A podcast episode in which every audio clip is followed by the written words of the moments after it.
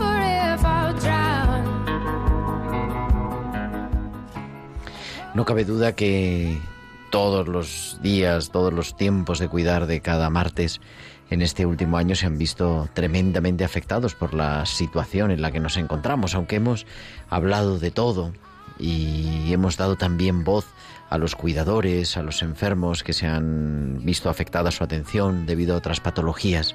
Pero Hoy queremos volver a recordar porque en estos días hemos tenido diferentes noticias. En estos días ha salido, por ejemplo, y hablaremos dentro de un rato, sobre ese premio que Confer ha otorgado o ha designado a los capellanes de hospital que estuvieron estuvimos en la primera línea. También de cómo va la estrategia de vacunación, si esta vacuna sirve, si no sirve, cómo están las cosas. Pero yo te invito a que podamos levantar un poquito la vista y mirar algo más allá.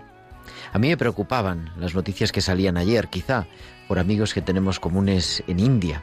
No sé si habéis podido escuchar que la situación en India es terrible y publicaba la agencia de la Santa Sede, la agencia Fides para lugares en tierra de misión, que la Iglesia observa con extrema preocupación ese número récord de casos de COVID y de muertes a la vez que una alarmante escasez de medicamentos, de vacunas, de respiradores, incluso de camas.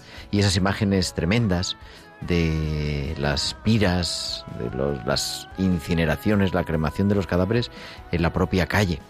Es verdad que hay una parte cultural, pero también es verdad que la situación es tremendamente grave. También es cierto que en India, pues India es como Europa, son 1.300 millones de habitantes y una extensión de terreno tremenda. Pero no es menos cierto que, y hablaba esta tarde con un compañero que ha estado hace tiempo, y me decía que hace mucho tiempo que no se veían situaciones igual que las de ahora y que además eh, India, que es un gran fabricante de vacunas, está exportando las vacunas y sin embargo no hay vacunas para su población. Y todo eso requiere una reflexión, requiere no mirar solo cómo estoy yo, cómo están los míos, sino caer en la cuenta de que una pandemia nos hace a todos estar en la misma barca y nos recuerda que todos, vengamos de donde vengamos, estemos como estemos, somos también responsables los unos de los otros. Seguramente el COVID nos ha unido, pero que no nos dejemos engañar, porque siempre estamos unidos y lo que le afecta a uno nos afecta a todos. Así que que volvamos a recordarnos como queremos hacer cada martes, que siempre lo es, pero que ahora, más que nunca, sigue siendo tiempo de cuidar.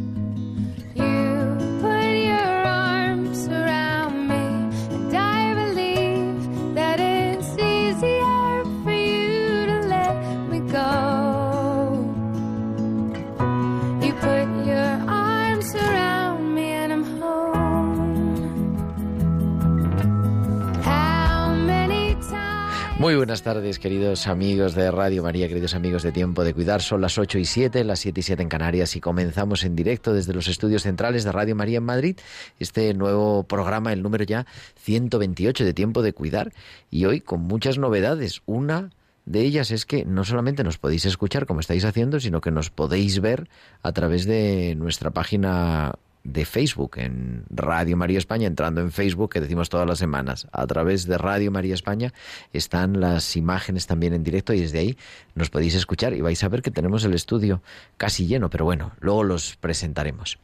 ¿De qué vamos a hablar en esta tarde? Pues en esta tarde vamos a seguir hablando de eso de cuidar y de muchísimas cosas más, con la ayuda haciendo que esto sea posible de Juan Manuel González en el control de sonido. Juanma, muy buenas tardes. Hola Gerardo, buenas tardes. También creo que Paloma Niño también está en el control central haciendo la difusión de las imágenes y también con nuestro equipo de siempre, con Tibisay López en la producción, Bárbara Omar y Eva Caro en la producción musical y tantos otros. Y digo, ¿de qué vamos a hablar? Pues vamos a hablar en primer lugar de esa noticia que se ha publicado hace unos días, pero que no lo habíamos tenido cabida de compartir, ese premio que Confer, la Confederación Española de Religiosos, ha elegido como uno de los premiados a los capellanes de hospital y todos los que han estado dedicados al tiempo de la pandemia. Pues vamos a hablar con la responsable de Confer Sociosanitaria, la hermana Rosa Bad de ello, y luego, pues con unos invitados muy especiales que tenemos ya en el estudio y que vamos a saludar dentro de un ratito, que han venido a vernos desde París y desde Japón. O sea que no es cualquier cosa. Así que les agradecemos también el viaje. Todo eso y mucho más, los hospitales con alma, las pinceladas bíblicas, tantas cosas que vamos a compartir como siempre. Y queremos también que nos escuchéis, como estáis haciendo, que nos veáis a través de Facebook, pero también que os pongáis en contacto con nosotros a través de nuestro correo electrónico tiempo de cuidar arroba radiomaria.es, tiempo de cuidar arroba radiomaria.es y en Facebook hemos dicho Radio María España, en Twitter arroba Radio María España y podéis publicar vuestros comentarios en Twitter con el hashtag almohadilla tiempo de cuidar. Y también en la emisión durante la emisión en directo del programa nos podéis enviar vuestros mensajes a nuestro WhatsApp del estudio al 668 594 383 668 594 383 como nos ha enviado hace pues hace unos días. Inma Sousa por ejemplo que nos felicitaba la Pascua de Resurrección que nos decía que qué bueno que caemos en los cuidadores y tantos otros que nos vais escribiendo y que luego comentamos a lo largo del programa. Pero es súper tarde, son las 8 y 9, las 7 y 9 en Canarias, así que vamos a viajar hasta Bilbao porque allí nos esperaba el CISA y sus hospitales con alma.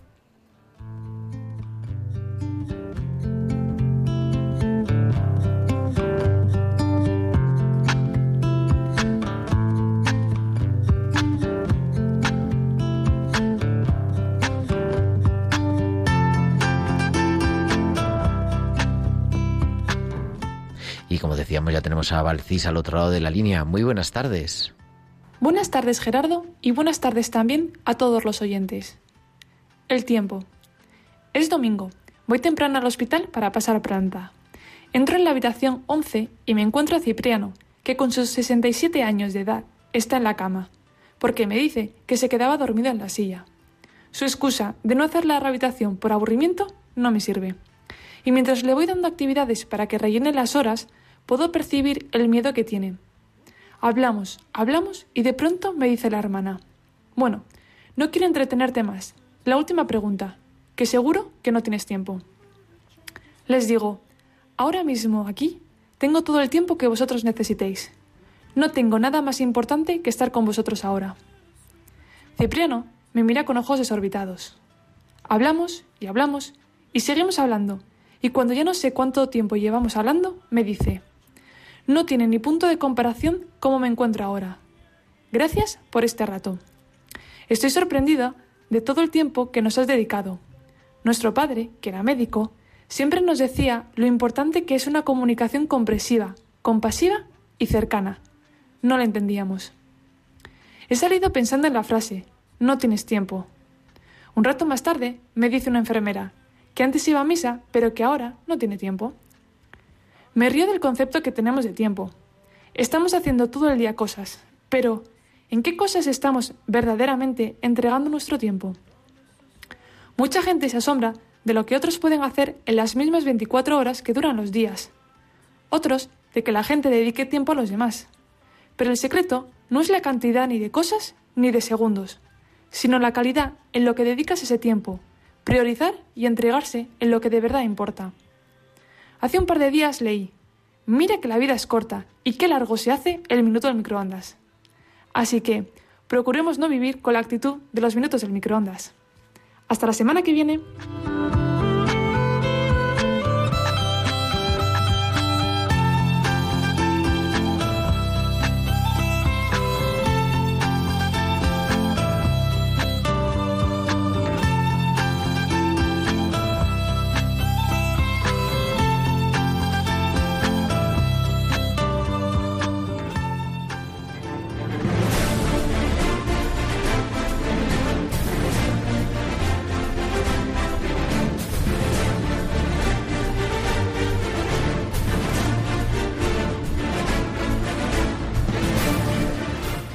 Las 8 y 13, las 7 y 13 en Canarias, continuamos en directo en Tiempo de Cuidar en Radio María y hemos cambiado porque tenemos esta súper entrevista después y hemos cambiado la orden. Vamos primero con la tertulia y se nos incorpora nuestra invitada de esta tarde, la hermana María Rosa Abad.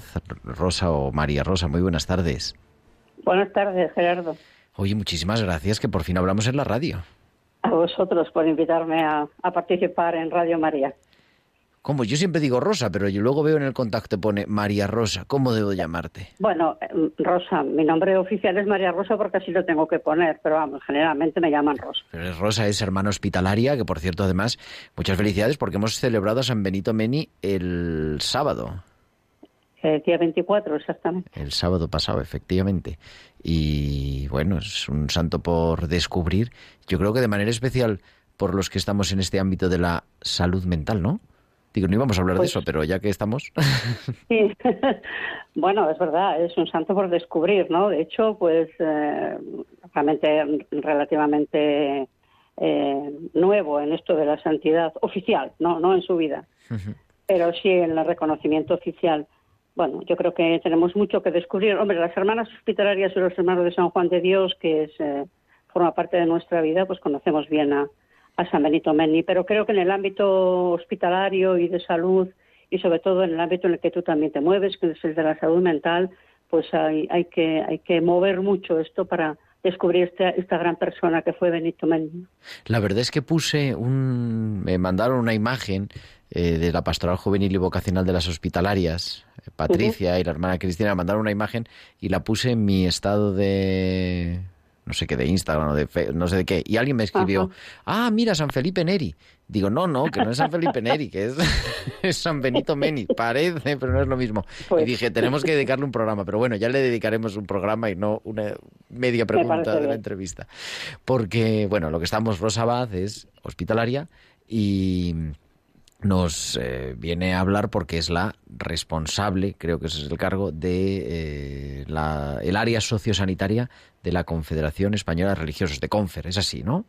Exactamente, sí, la coordinadora del área. La coordinadora del área. Lo que antes era la FERS, podríamos decir, la Federación Española de Religiosos Sanitarios. o- Sí, bueno, viene a ser como una, un- un- una pequeña parte de eso, ¿no? Para, para dar respuesta cuando desaparece la FERS de, la CONFER. Entonces, bueno, pues se, pide por parte de los superiores mayores que esté representada la vida religiosa sociosanitaria en CONFER, porque quedaría un poquito em, separada o olvidada, no olvidada en el sentido literal, pero sí como reconocimiento de un ente dentro de, de CONFER, ¿no? Y se creó esta área sociosanitaria que en principio fue un grupo de reflexión y desde hace siete años eh, con presencia en, en, en CONFER. Así que ahí entonces está. estamos- Bueno, yo creo que ahí tenemos que estar mucho. Mira, si nos incorporan eh, a la tertulia, se nos van a incorporar dos de nuestros colaboradores habituales, les saludamos y así podemos hablar entre todos, si te parece. Está el doctor Miguel Ángel Acosta. Miguel Ángel, muy buenas tardes, Hola, buenas tardes, ¿qué tal? que es médico de familia. Aquí estamos estupendamente. Y Beatriz Rodríguez Ponga, que es enfermera. Muy buenas tardes, Bea. Que enseguida nos va a hablar. Bueno, no es enfermera, es residente, pero es lo mismo, tampoco habla. Luego la recuperamos. Bea, ¿nos escuchas o no? Pues no, pero ahora, ahora va a entrar, no pasa nada. Bueno, te decía Rosa, eh, ¿por qué este premio eh, que, que da Confer? Además son unos premios recientes, estamos casi casi estrenándolos, ¿no? Del año pasado. Sí, esta es el segundo, la segunda em, convocatoria de los premios Carisma se hizo en el 2020, el primero, y este es el 2021, ¿no? Los premios Eh, Carisma, que se llama. Premios Carisma, sí. organizado por CONFER y, tiene como finalidad reconocer el trabajo de, diferentes personas o de diferentes instituciones, un trabajo que se realiza conforme al fin fundamental de la CONFER, que es amar, que es servir y promover la vida religiosa. Entonces, los galardones o, reconocer este trabajo, ¿no? Es también reconocer los valores evangélicos en el servicio de este trabajo diario. Y, lo se dan en diferentes, sí, como en diferentes áreas, ¿no? Eso es. Generalmente, o sea, la distribución de los premios en, en Confer están, estamos representadas por áreas, ¿no? El área de formación y espiritualidad, el área de justicia y solidaridad, de misión y cooperación, de pastoral juvenil y sociosanitario. Y luego hay un premio carisma especial, ¿no? Que no que se hace un reconocimiento que no está dentro de los de lo que es el ámbito de las áreas de la Confer, pero que se da también. Pero esencialmente son que cada área reconoce o se presenta una a, reconocer el valor de, de, lo que el área representa, ¿no? Entonces este año en concreto con relación al área sociosanitaria, pues pues se ha querido reconocer este eh, esta labor de los capellanes de los hospitales durante la COVID, ¿no? Una, una labor de, acompañamiento y consuelo a las víctimas de la COVID, la presencia en los hospitales, la presencia en los tanatorios, ¿no? Una presencia callada y silenciosa que a mí mm, lo digo personalmente, ¿no? No sabía que yo tenía que hablar de esto contigo, pero me he emocionado, o sea, me he emocionado cuando he ido viendo, eh, pues esto, estos sacerdotes que no han puesto freno al temor que puede suscitar, ¿no? Una, una epidemia de este tipo. Y, y, son sacerdotes diocesanos de distintas congregaciones, pues que yo creo que han llevado a la Iglesia y sobre todo el Espíritu de Jesucristo, ¿no? Muy, muy al, ha llegado con él muy al fondo, yo creo que de los corazones. Yo leía una, una frase eh, que la anoté, la he rebuscado, digo, no la tengo, pero la tenía por aquí. ¿Dónde estaban los apuntes? Y que decía que nosotros no nos vamos porque Dios está aquí. Me encantó esa frase, ¿no?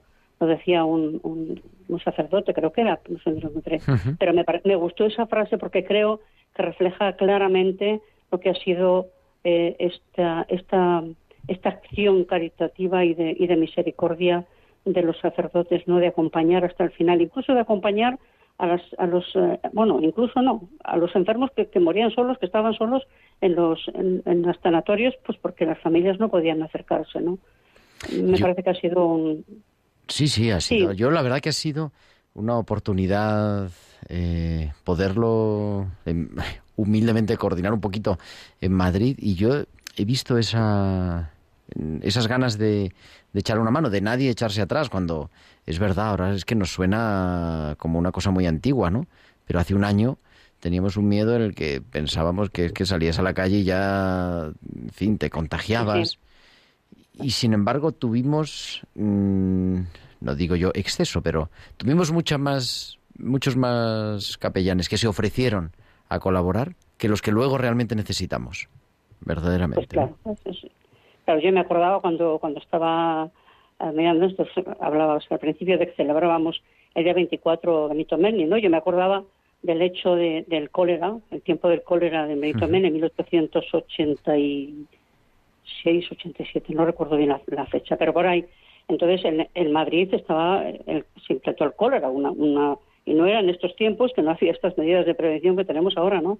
Y, y, hablando de este gesto generoso de los sacerdotes, yo recordaba el gesto generoso de las hermanas y los hermanos de San Juan de Dios, que cuando dice que se presenten voluntarios, ninguno dijo que no y murieron, de hecho murieron no sé cuántos pues contagiados hermanos y hermanas, ¿no? Y me recordaba este mismo gesto, o sea que yo lo que quería resaltar con esto y con relación a los sacerdotes es que esta heroicidad por el reino está presente siempre, ¿no? Y que seguir a Jesucristo es seguirle con todas las consecuencias, ¿no? Y que el miedo no paraliza en, el seguimiento de Jesús. El miedo y el, el, seguimiento de Jesús lo que da es fuerza, lo que da es eh, envío, lo que da es ánimo, ¿no? y eso lo creo que es lo que quiere recoger este premio para todos los sacerdotes eh, que han trabajado y que han estado en esta presencia. Pues ahí, querida Rosa, también nuestra gratitud, nuestro reconocimiento, ¿verdad? Y, y también daros gracias que os hayáis acordado, porque, bueno, es bonito. El, la gente, ¡ay, muchas felicidades! Digo, bueno, si no pasa nada, si en realidad... en realidad bueno, yo creo que es de, obli bueno, no de, obligado, de obligado reconocimiento, ¿eh? porque no podemos olvidar con fe de Iglesia es vida religiosa y los sacerdotes, y yo siempre lo digo, ¿no? somos todos iglesia y reconocer este, estos gestos de iglesia desde Confer a mí me parece que es lo menos que se puede hacer, ¿no? Lo menos. Porque no es un, un, reconocimiento económico, no, no, es un simbólico, pero que, quiere dejar claro y quiere, quiere decir que, que esto es verdad, que, en la Iglesia pasa esto, que no nos acobardamos, que somos eh, eh, fieles seguidoras de ese Maestro como yo hasta el final, para luego resucitar. Querida Rosabad, nos quedamos emplazados a hablar de San Benito Meni. Ah, pues encantado. A ver si en verano lo podemos hacer. ¿Vale? Muy bien. Bueno, un abrazo. muchas gracias. Un saludo a todos los oyentes. Y creo que ya tenemos a la doctora Rodríguez Ponga. Beatriz, muy buenas, muy buenas tardes. Hola, muy buenas tardes. Que no te escuchábamos, pero creo que tú sí nos escuchabas, no pasa nada. Sí, lo, tenía silenciado, sí. Ah, bueno, entonces, claro, si era imposible, por mucho que sí. Juanma le daba hasta el tope de volumen, pero no oíamos casi nada. Oye, no sé qué os parece, vosotros estáis... Bueno, tú estás en hospital, ¿no? Eh, Bea, Miguel está en... Bueno, ahora no sé dónde está Miguel, porque es que Miguel está en todas partes. ¿Ahora dónde está Miguel? sigo, sigo en un centro de salud, ahí en la, en la atención comunitaria, ¿no? Familiar y comunitaria Pero no sé cómo veis este premio. Hemos hablado con capellanes, yo tampoco he querido porque parece así tanto autobombo, ¿no? Hoy digo, bueno, pero pues sí por lo menos reflexionar. ¿Cómo veis vosotros como profesionales sanitarios el otro lado, la tarea de los capellanes y también, bueno, de los agentes de pastoral, de las personas idóneas, de todas las personas que formamos parte de los equipos de acompañamiento espiritual y religioso? ¿Cómo lo veis vosotros? Pues a mí, venga, Miguel. Venga, me lanzo.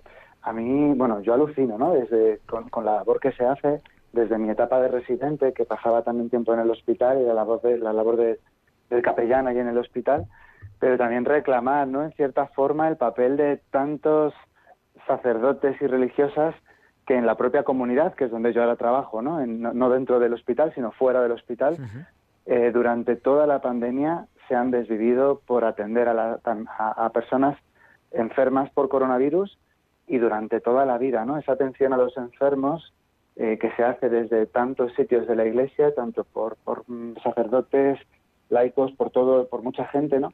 Eh, qué, importante es ese acompañamiento ante tanta soledad que hay en este mundo.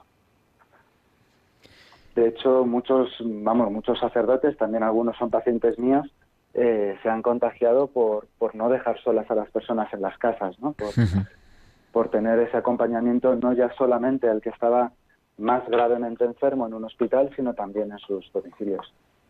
Sí, yo creo que también hay que recordarlo. Yo en Madrid, claro, es lo que más conozco, aunque tengamos datos de toda España, ¿no? Pero dos de los capellanes de hospital, que tenemos casi 100, nada más en la diócesis de Madrid, no en la comunidad, la comunidad son más, pero la diócesis de Madrid 100, fallecieron dos de los capellanes y bueno, y total de COVID un montón más, ¿no? Pero capellanes directos, contagiados en realidad en los primeros momentos de la pandemia, que no sabíamos ni que había un virus en el fondo, ¿no? Pero bueno, por estar ahí. Vea, que te he cortado, perdón. Nada. Eh, pues es curioso porque yo creo que, que para mucha gente, como este año ha sido como como la necesidad de una búsqueda como más allá y, también como ver el sufrimiento tan cerca de mucha gente aislada, de repente la iglesia y los capellanes sí que representaban como una figura que, que estaban ahí, o sea que igual no te podía venir a ver tu madre, tu hermano al hospital, pero el capellán sí podía.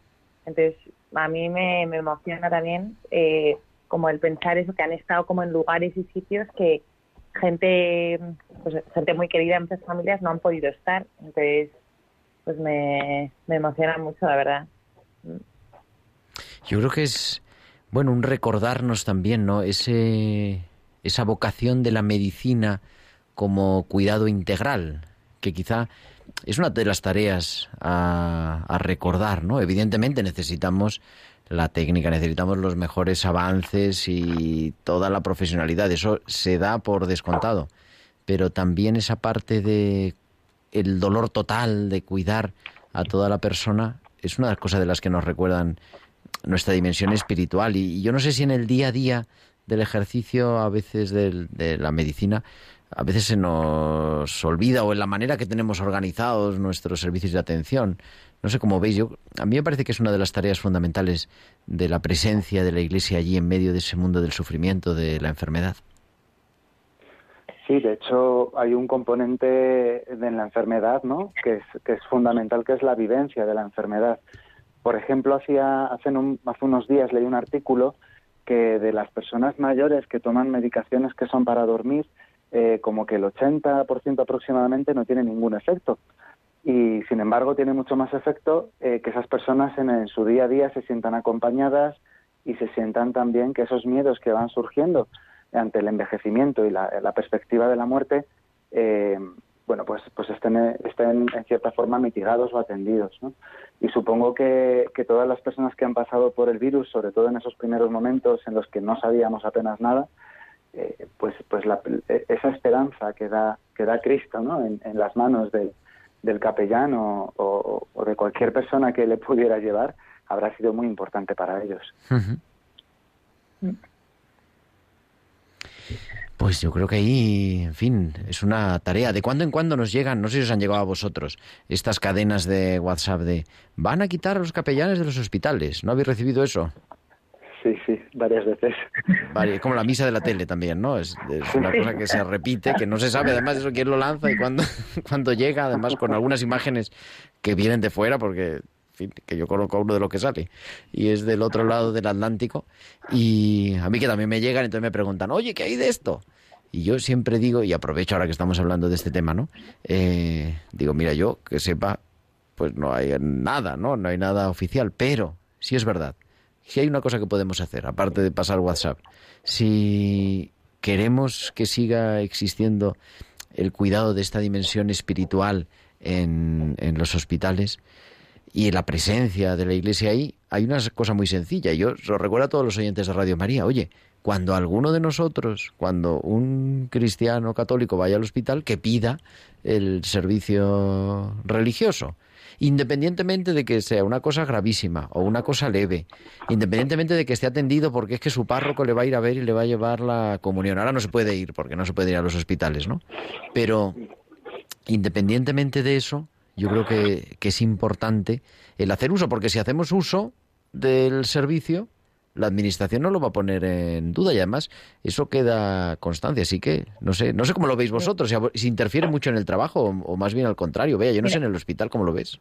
Mira, yo, bueno, es que justo yo ayer tuve mm, guardia en urgencias y, me pasó una anécdota. Eh, bueno, había un paciente que, que pidió atención del capellán y entonces hay como una planilla bueno, donde pone como todas las especialidades que tienen urgencia, bueno, que están de guardia ese día para los, los buscas y los teléfonos. Y no, no, salía el del capellán. Entonces yo me acerqué a la, a la capilla y entonces hay un cartel enorme que ponía varios números de, pues de varios sacerdotes y ponía urgencias. Y a mí me pareció como muy impactante que dije, es que ellos también están de guardia. Eh, y, y, entonces yo lo dije y, hubo varios compañeros que decían, ah, pues es que no lo sabíamos. Em, no, no sabíamos que, que, había que había urgencias y que era como esa, no sé, como que el, capellán también está de guardia, como esa figura eh, que también está ahí, que está de guardia localizable, por así decirlo. Y entonces yo creo que... ¿Y llegaron o no llegaron? Sí, vinieron, vinieron. Sí. No, no, claro, que estamos ahí, que además, digo que es un lío, y, los grandes hospitales, con servicio 24, o sea, con presencia física 24 horas, en todos los sitios con localizable, ¿no? Pero en los grandes hospitales con presencia 24 horas, es verdad. Hay que darlo a conocer también, eso también entre el personal, porque el personal rota, cambia. Sí, sí. Pienso que no se conoce veces. La, la formación del personal sanitario y, vamos, de todo el personal del hospital en, en, las necesidades espirituales creo que es necesaria, ¿no? Es algo que no te dan en la, en la escuela de medicina ni de enfermería y que es importante que, que los profesionales sepamos que también esa esfera es parte del ser humano. Y además es muy, a mí sí me ha pasado que, que cuando trabajaba en el hospital, que a lo mejor personas de otras religiones más rápidamente me decían, oye, pues eh, podemos llamar al imán de mi mezquita o, eh, o al rabino, ¿no? Y sin embargo los cristianos como que nos amedrentamos un poco a veces, ¿no? Como, como que no lo... Sí, bueno, tampoco es tan grave, ¿no? Dices, bueno, sí. no, que sea grave, ¿no? Pero bueno, hombre, en fin, quitando si trabajas ahí, uno se acuerda de cuando está ingresado en el hospital normalmente, ¿no? O sea, que es un momento importante también, ¿no? Para vivirlo en plenitud y darle todo su sentido, yo creo. Y yo pienso muchas veces que además bueno, no sé, lo que dices también de que lo quieren quitar. Yo, yo pienso que a veces no se habla como desde la perspectiva del paciente, muchas veces se habla como desde una parte como institucional, de pero yo creo que la gente que de verdad pues cree, bueno que pues, cree, cree en Dios que practique o muchas veces ni siquiera pero esa parte yo creo que siempre hay algo ahí que cuando uno está enfermo ingresado esa parte aunque sea genera algo de, de inquietud el tema de la espiritualidad tener algo con el que poder hablar o sea que creo que se debería dar más voz muchas veces en estos temas como al paciente y a la persona enferma no que eso es, al final es un derecho del paciente, no es tanto un derecho de la Iglesia, sino un derecho del paciente a ser asistido en sus convicciones espirituales, morales y religiosas. Así que si mm. nos estás escuchando desde el hospital y quieres que te vayan a ver, avisa, el control de enfermería es tan sencillo como eso. Y enseguida mm. llegarán. Queridos Miguel Ángel Acosta, Beatriz Rodríguez Ponga, muchísimas gracias. Nada, muchísimas gracias. el próximo día. Un abrazo, muy buenas noches a los dos. Un abrazo, adiós. Y nada, tenemos ya nuestra doctora, la biblista de cabecera de Tiempo de Cuidar, Inmaculada Rodríguez Torné, que nos trae sus pinceladas bíblicas, como cada semana.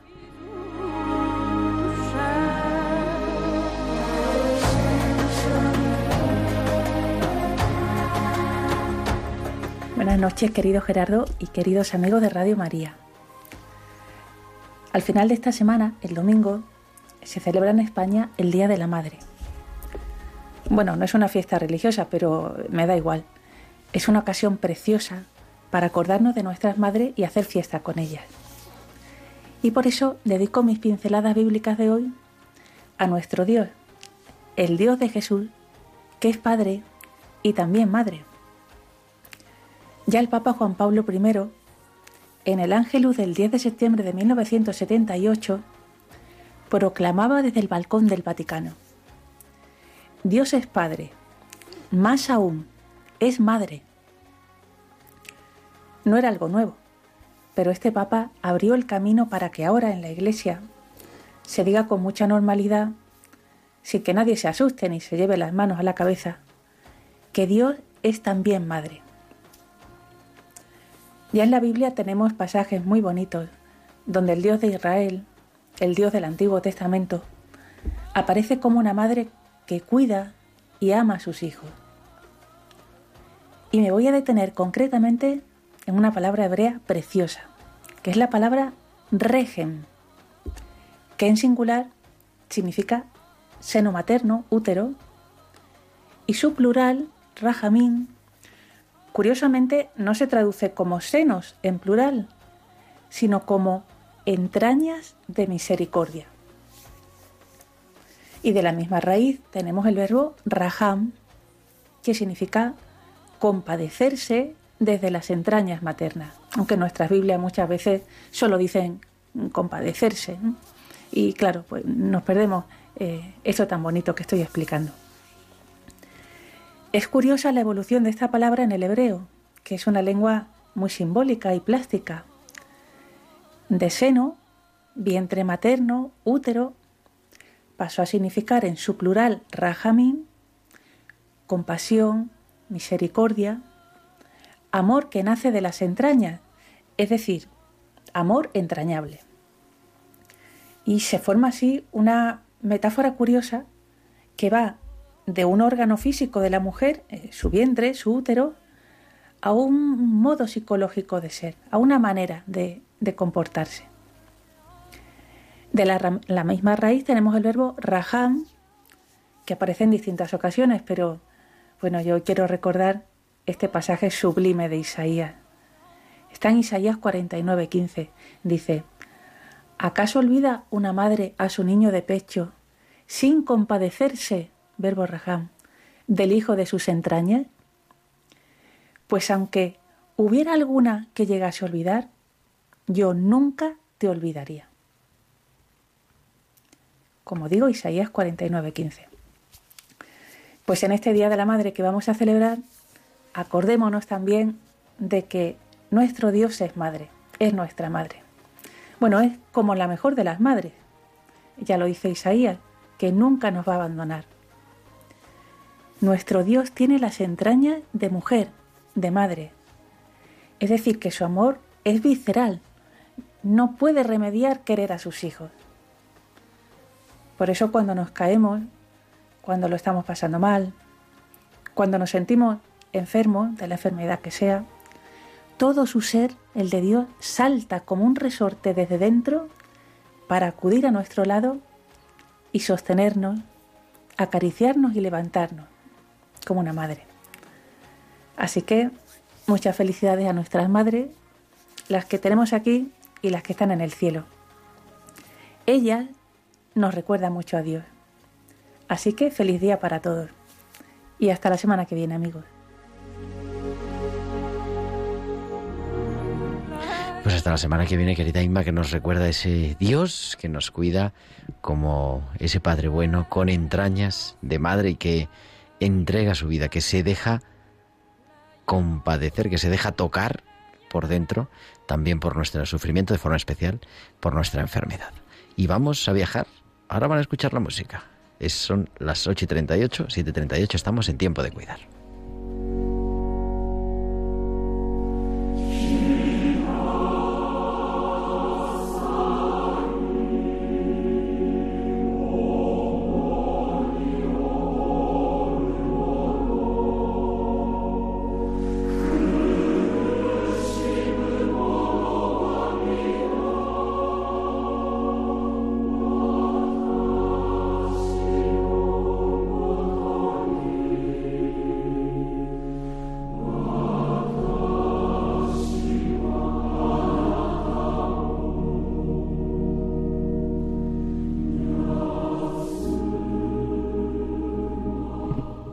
Están escuchando nuestros oyentes es en un claro japonés el versículo de San Mateo, venid a mí los que estáis cansados y agobiados, porque tenemos, como decía desde el principio, dos invitados muy especiales.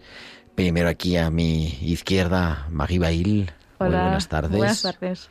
Bon, bon qué? Bonsoir. Bonsoir. Bueno, bonsoir. Bienvenida, que es corresponsal, bueno, trabaja en la oficina eh, como corresponsal en España y Francia de Asahi Simbun. Sí. Y tenemos también aquí a su jefe, nos tenemos que portar bien, que es el jefe de redacción, eh, Sawaki Itita. Eh, good afternoon, how are you? Buenas tardes, good afternoon. Buenas tardes, hablamos todos los idiomas. Es japonés de Japón, de verdad. Y ha venido con tenemos intérprete propia que nos vienen a contar. Eh, ¿Qué hacéis aquí? ¿Qué hacéis en Madrid, Magui? Pues vamos a cubrir las elecciones regionales eh, la semana próxima en Madrid y hacemos reportajes sobre bueno, la gestión de la pandemia tras un año de crisis y bueno, lo que, lo que ha pasado en Madrid, lo que opina la gente sobre la gestión de la pandemia y por supuesto bueno, lo trágico que ha sido en la comunidad. Por eso estamos.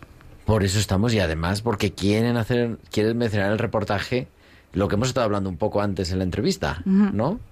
Sí. Em, bueno, eh, también bueno, te vamos a entrevistar a ti. Esto es el mundo al revés. el entrevistador entrevistado. Hay que intercambiar un poco. Y nada, pues hemos hablado bastante con la gente que trabaja en los sectores de la restauración, a ver lo que opinan sobre la gestión de la pandemia. Eh, vamos ahora también con un vicario que ha sido en el Palacio de Hielo, que fue bueno algo muy difícil, muy duro para la comunidad, me imagino. Y ya. Así que sí, uno de los... Eh, pues yo creo que hemos tenido alguna vez el padre Vicente Esplugues, que es mi... Eh, ahora no me sale. Pero bueno, luego me, acuerdo de qué congregaciones. Que está aquí en Madrid también y que nos echó una mano, es verdad, en el Palacio de Hielo. Claro, Parece mentira, pero lo decía yo en el editorial, con las noticias de India, con las noticias de todo el mundo. La pandemia nos ha unido. Estábamos hablando un poquito antes con Sawaki sobre cómo está la situación en Japón, ¿no? y, él nos, nos comentaba, eh, bueno, claro, que, que es un problema porque van a ser los Juegos Olímpicos y no se sabe quién. O sea, estamos unidos, estamos muy lejos, pero estamos muy cerca. No sé cuál es vuestra impresión, tu, tu sensación también, además que tienes visión como más global. Lo cierto es que esta pandemia nos afectó a todos. O sea, podía escuchar tus invitados antes y la emoción que tenían ellos y eso creo que lo compartimos todos, que sea en Europa o en América Latina, en India por supuesto y en Japón. Entonces, sí, las diferencias que existen es la manera de gestionar esa crisis, eh, que bueno, no todos los estados lo han gestionado de la misma manera, pero sí que fue difícil para todo el mundo. Eso es cierto. Bueno, vamos a pedirle que hable un poco, ¿no? Tu jefe, porque ha venido, encima que ha venido, va a decir, no me preguntan nada. Pero yo le preguntaría eso.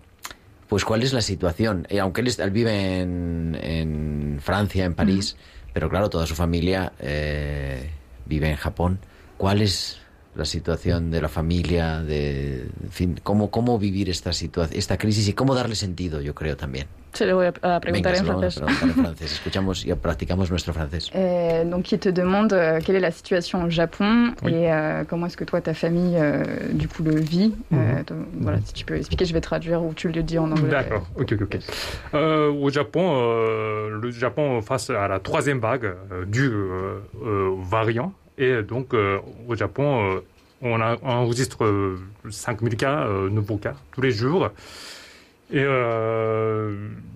quand je suis rentré au Japon l'année dernière, au mois de décembre, j'essaie de ne pas voir mes parents, alors que on a, bien sûr, on avait envie de le voir, mais mes parents avaient 72 ans, donc j'essaie d'éviter de le voir le plus possible. Dice que bueno en Japón ahora mismo hay 5.000 mm, casos cada día. Eh, él fue a Tokio a ver a, su, familia en diciembre y por supuesto tenía muchísimas ganas de ver a sus padres, por supuesto, pero no se podía porque como tienen 72 años, pues tuvieron que no verse, o sea, no pudieron y esto fue muy difícil. O sea, que también echan de menos abrazar. Claro. Aunque sean japoneses. eh, claro. Y dice que enfin, ça vous manque aussi de ne pas pouvoir vous serrer dans les bras. Mhm. Et euh, même si euh, en Japon, ça se fait pas trop culturellement. Je ne mhm. sais pas euh, si tu veux me parler de ça. Ou... Oui, oui, oui, oui. Donc, en ce moment, j'essaye de parler avec mes parents en ligne. Et ce qui est polémique au Japon en ce moment, c'est la tenue de Jeux olympiques. Parce que, d'après le sondage de notre journal, le, le, uniquement 28% de la population sont pour la tenue de, euh, de la Jeux olympiques, et alors que 40, à peu près 40% sont contre la tenue de Jeux olympiques. Donc c'est, ça fait euh, un débat en ce moment au Japon.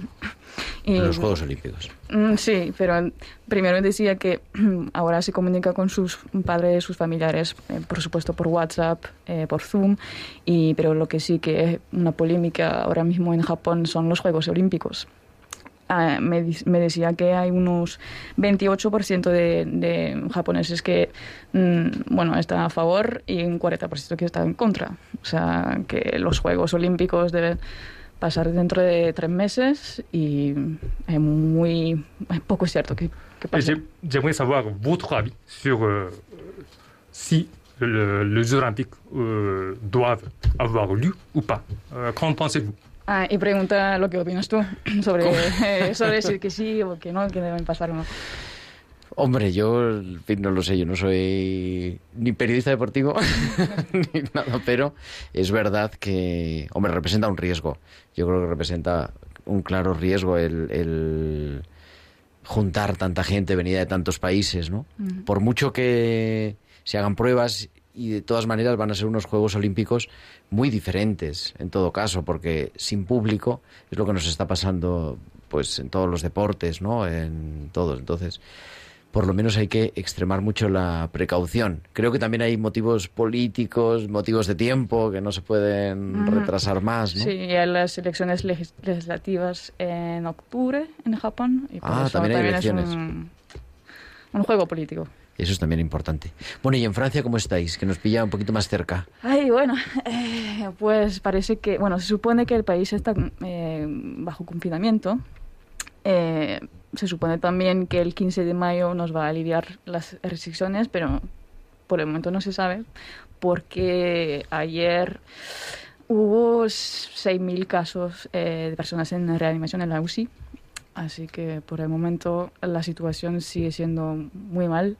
Eh, lo que pasa es que también la estrategia de vacunación no funciona muy bien, parece, porque hay muchísimos, bueno, muchas citas y la gente no va porque hay una desconfianza mayor hacia las, bueno, la vacunación, hacia el gobierno.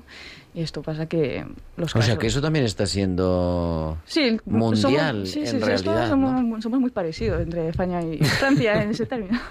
Sí, porque es verdad que ahora, hombre, se ha pasado quizá un poquito a segundo plano. Cuando hablamos la semana pasada estaba esto de pura actualidad. Y bueno, yo sí quiero anunciar a los oyentes, el próximo, el próximo martes, pasa que ya teníamos el comprometido también con, con Magui y con Sabaki, eh, el próximo martes vamos a hablar de eso, de la estrategia de vacunación en España de forma especial y, y, de ver por qué están sucediendo estas cosas. ¿Tú tienes alguna, en fin, algún dato que nos dé un poquito de luz de por qué estamos teniendo tantos problemas? Eh, bueno, primero lo que puedo decir, mm, por lo menos de, por parte de Francia, es que hubieron bastantes retrasos eh, con la vacunación por culpa también de los laboratorios como AstraZeneca. Eh, después, la estrategia fue de vacunar a las personas que tienen más de 75 años y a los más vulnerables en las residencias de personas mayores.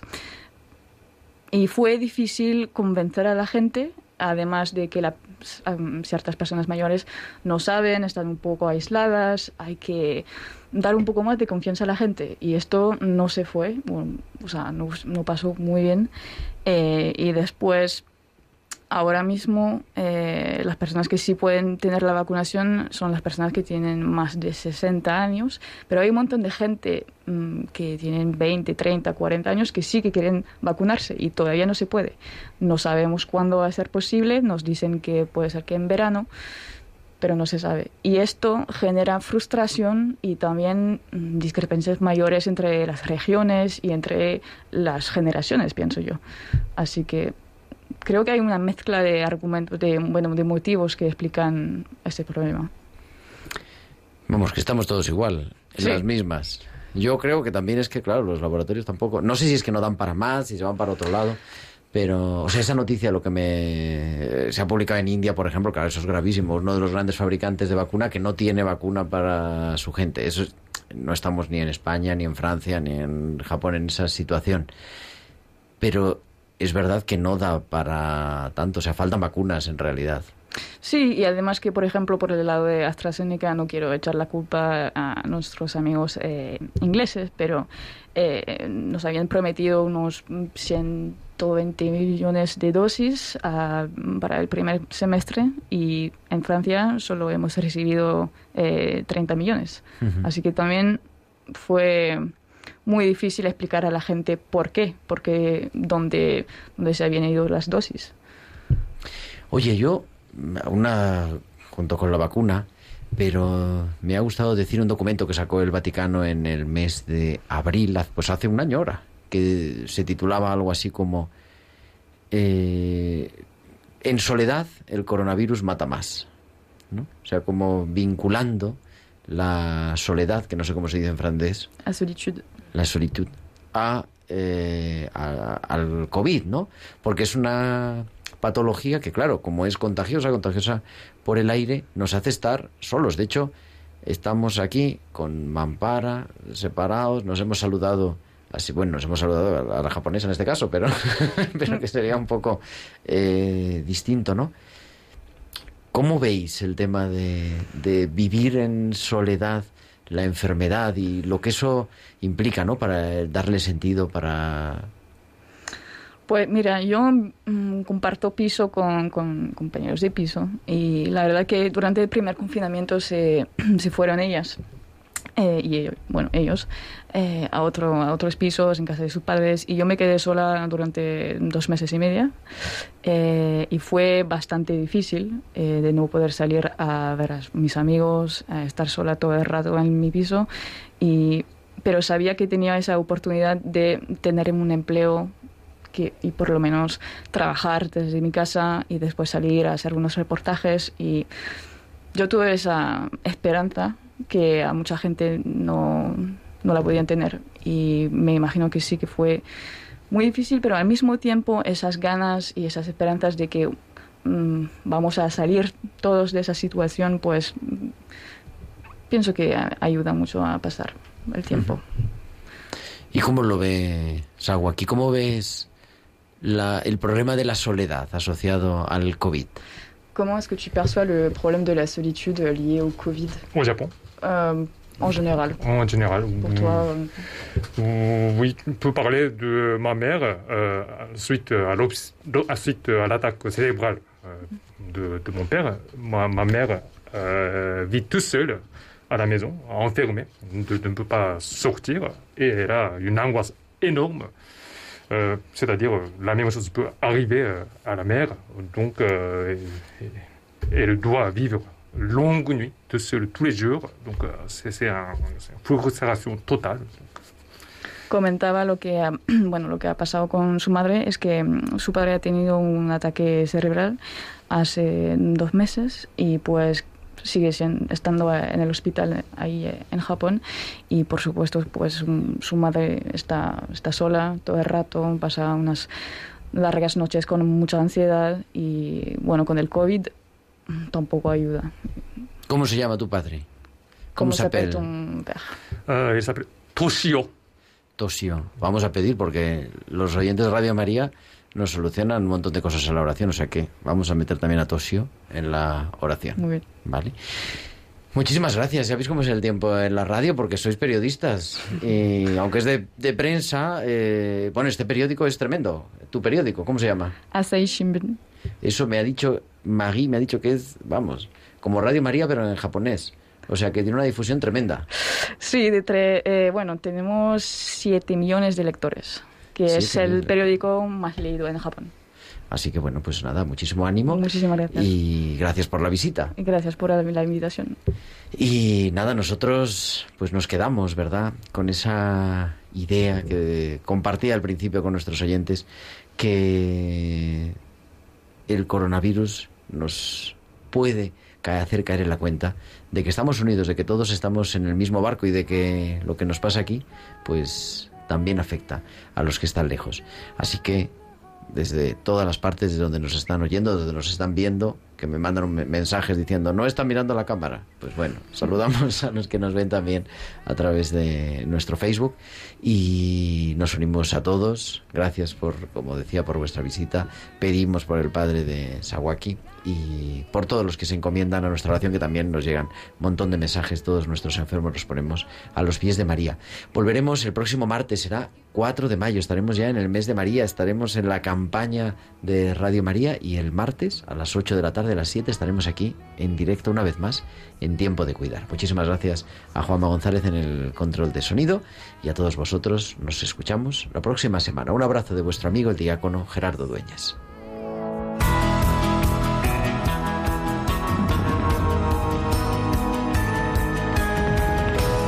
Tiempo de Cuidar con Gerardo Dueñas.